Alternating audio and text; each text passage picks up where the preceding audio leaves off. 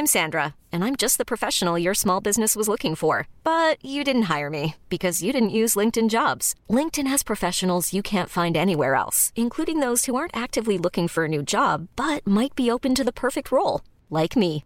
In a given month, over 70% of LinkedIn users don't visit other leading job sites. So if you're not looking on LinkedIn, you'll miss out on great candidates like Sandra. Start hiring professionals like a professional. Post your free job on linkedin.com/achieve today.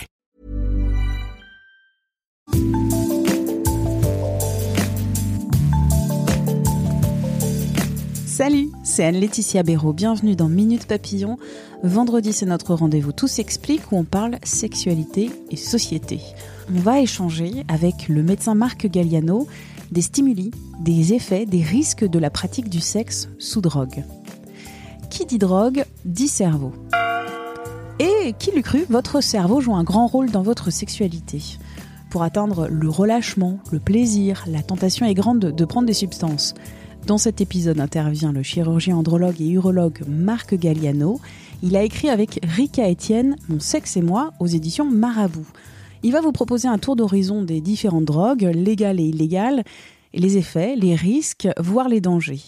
Et avant de commencer cet entretien, le conseil du médecin, rien ne vaut le sexe naturel plus efficace que le sexe sous drogue. Parce que si la consommation de drogue peut contribuer au plaisir, les risques de dépendance sont très élevés et par la modification de conscience, de la perception, en favorisant la désinhibition, les drogues peuvent induire des prises de risques sexuels, des comportements violents, irrespectueux.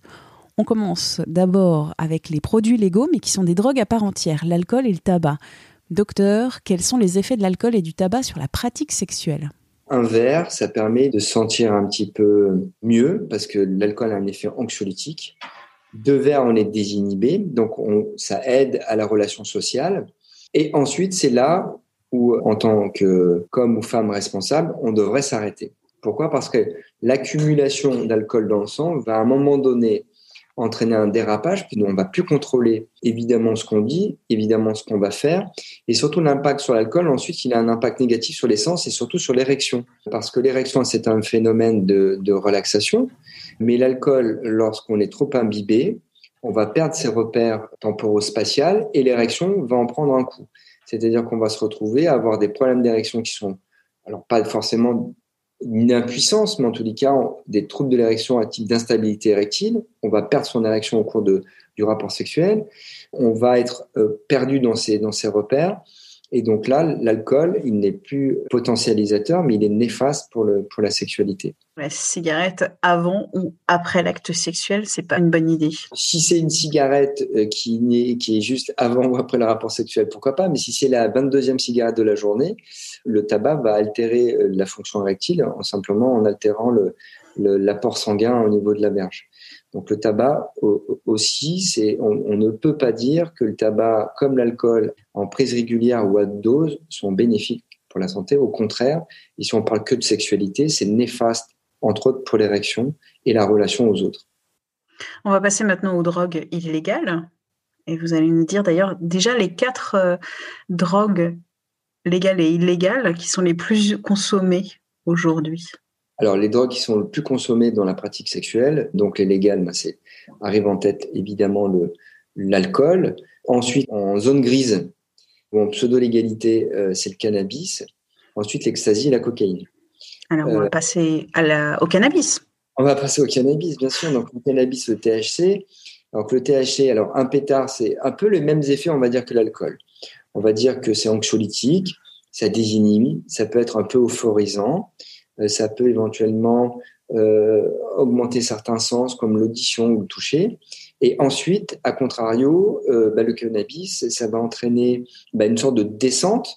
On va être plutôt sur la réserve, on va être plutôt être pas forcément paranoïaque, mais en tous les cas, on va avoir des intuitions négatives. Et donc, c'est là où ça va être bloquant pour, pour la sexualité. C'est la quantité qui fait aussi la différence. Un fumeur de cannabis à 10 pétards par jour, la sexualité, elle est même pas au premier plan. Alors que quelqu'un qui va fumer un pétard de façon occasionnelle pour essayer de pimenter euh, son rapport sexuel, sa relation à l'autre, ne euh, parlons pas forcément de pénétration, mais de massage érotique ou de caresse, dans ces cas-là, c'est pas la même attitude. Concernant euh, l'ecstasy, donc l'ecstasy c'est une drogue de synthèse qui agit au niveau du cerveau en bloquant la, capture de la dopamine. Hein. C'est un peu comme la cocaïne, sauf que la cocaïne c'est un alcaloïde, donc c'est une, molécule euh, qui est extraite d'une de, de feuilles de coca, donc c'est naturel, mais les principes sont les mêmes. La dopamine, il faut le savoir, c'est l'hormone de la récompense dans le cerveau.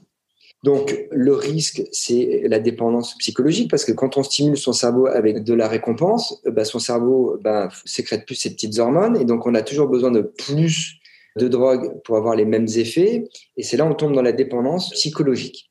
Alors, sur les effets de, par exemple, de l'ecstasy, sur la relation, ça désinhibe, il est euphorisant, mais surtout, il va augmenter la sensibilité euh, sensorielle, que ce soit l'audition, euh, la vision, le toucher mais ce sont des drogues qui favorisent pas l'érection. On favorise le frontal, la désinhibition, l'excitation, mais comme l'érection est un phénomène de relaxation, pour avoir une érection, il faut à un moment donné ben, associer une autre molécule. Et en général, on utilise un vasodilatateur. Alors, soit on a euh, accès à du Viagra, du Cialis, du Levitra, soit on peut utiliser encore une drogue supplémentaire qu'on appelle le poppers, qui est une drogue totalement légale, hein, qui est une drogue qui se sniffe où euh, certains, euh, dans certaines contrées, dans l'Allemagne, malheureusement aujourd'hui, se l'injectent et là c'est ultra dangereux parce que ultra, ultra puissant et donc euh, crée des dépendances qui sont fortes. Et donc on va essayer de gérer une drogue par une autre drogue ou un médicament. Le chemsex, c'est bon chem ça veut dire chimie et sexe, sexualité. Le chemsex, ça date maintenant d'une quinzaine, une vingtaine d'années. C'est l'association de la sexualité aux drogues, mais le chemsex aussi, c'est le mélange de drogues. Et c'est là où ça devient dangereux parce que c'est compliqué de gérer les quantités, de gérer les interactions entre toutes ces molécules. Et donc, malheureusement, tous les ans, il y a des drames parce que ça tue. On a des jeunes qui meurent d'overdose à cause de, la MDMA, mais aussi on a euh, une drogue qu'il faut quand même citer, hein, le GHB ou GBL. Donc ça, c'est une drogue au départ qui est utilisée par les anesthésistes, qu'on appelle la drogue du, du, violeur. Pourquoi? Parce que en petite quantité, pareil, ça désinhibe, ça euphorise, et ensuite, en grosse quantité, ça endort, ça entraîne une amnésie antégrade. Et en plus, si on en prend trop, ça bloque la respiration, hein, ça bloque les muscles respiratoires et on meurt étouffé. La cocaïne, quel effet quand je vais prendre un rail de cocaïne, euh, ça va faire sur euh, John John et euh, quel risque aussi? Un rail de cocaïne sur John John, globalement, ça va rien faire. Globalement, la cocaïne, quand on la sniffe, il faut attendre une bonne demi-heure avant qu'on ait les premiers effets. Et là, c'est pareil, on a des effets de toute puissance, on pense, entre guillemets, plus vite, on a des sensations qui sont décuplées. Mais là, comme on est sur un régime où, malgré tout, on sécrète beaucoup de cortisol. C'est quoi le cortisol? C'est l'hormone du stress. C'est comme l'adrénaline. Et donc, sur ce, c'est l'antidote de l'érection. Et surtout, quand on prend de la cocaïne, par exemple, par les muqueuses, par exemple, quand on met la cocaïne sur son gland ou quand on met la cocaïne sur la vulve de sa partenaire ou sur l'anus de son partenaire ou sur l'anus de, de sa partenaire, ça anesthésie. Donc, quand on est anesthésié euh, du gland ou de la vulve, forcément, les sensations, elles sont plus du tout là. Et donc, il n'y a plus d'érection. Euh, il n'y a plus d'érection du clitoris, il n'y a plus d'érection du gland. Il faut savoir aussi que quelqu'un qui est totalement désinhibé, il va pouvoir probablement commettre des actes sexuels qu'il n'aurait pas fait en temps normal il va pas forcément être dans un respect total de l'autre, demander euh, une permission, une autorisation d'eux, parce que l'euphorie générale, la désinhibition totale. Qu'est-ce qui est mieux au sexe naturel par rapport au sexe euh, sous drogue? Je répondrai un peu différemment. C'est la, sexualité, euh, en tout cas l'échange, ce, langage non verbal, cette, cette communication non verbale avec l'autre. Il faut arriver à un certain seuil de maturité.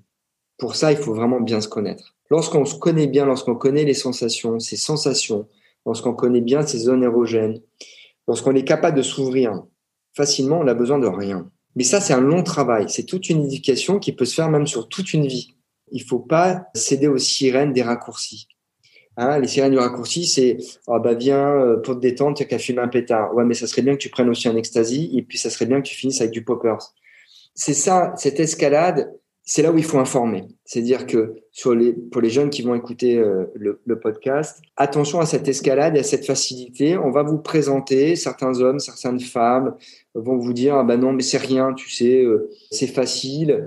Le danger il est là. C'est-à-dire qu'ensuite l'escalade est facile parce que les sensations que ça va procurer, il faut beaucoup de maturité pour dire ok je l'ai fait une fois et je le referai plus. Merci au docteur Marc Galliano pour cet entretien. Minute Papillon avec son point d'exclamation. C'est le podcast original de 20 minutes. Vous pouvez le retrouver sur toutes les plateformes d'écoute en ligne. Vous pouvez nous écrire à audio-20minutes.fr. On se retrouve très vite. D'ici là, portez-vous bien.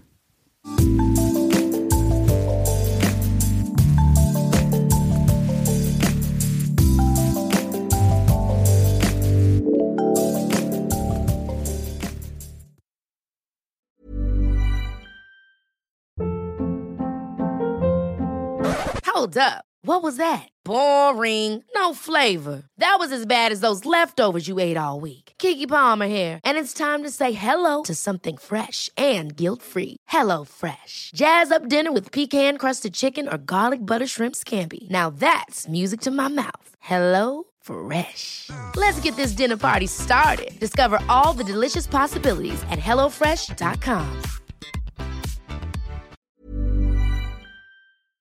On ne va pas se quitter comme ça. Vous avez aimé cet épisode? Sportif, généraliste, sexo ou scientifique, varié mais toujours bien informé. Découvrez les autres podcasts de la rédaction 20 minutes sur votre application d'écoute préférée ou directement sur podcast au pluriel.20minutes.fr.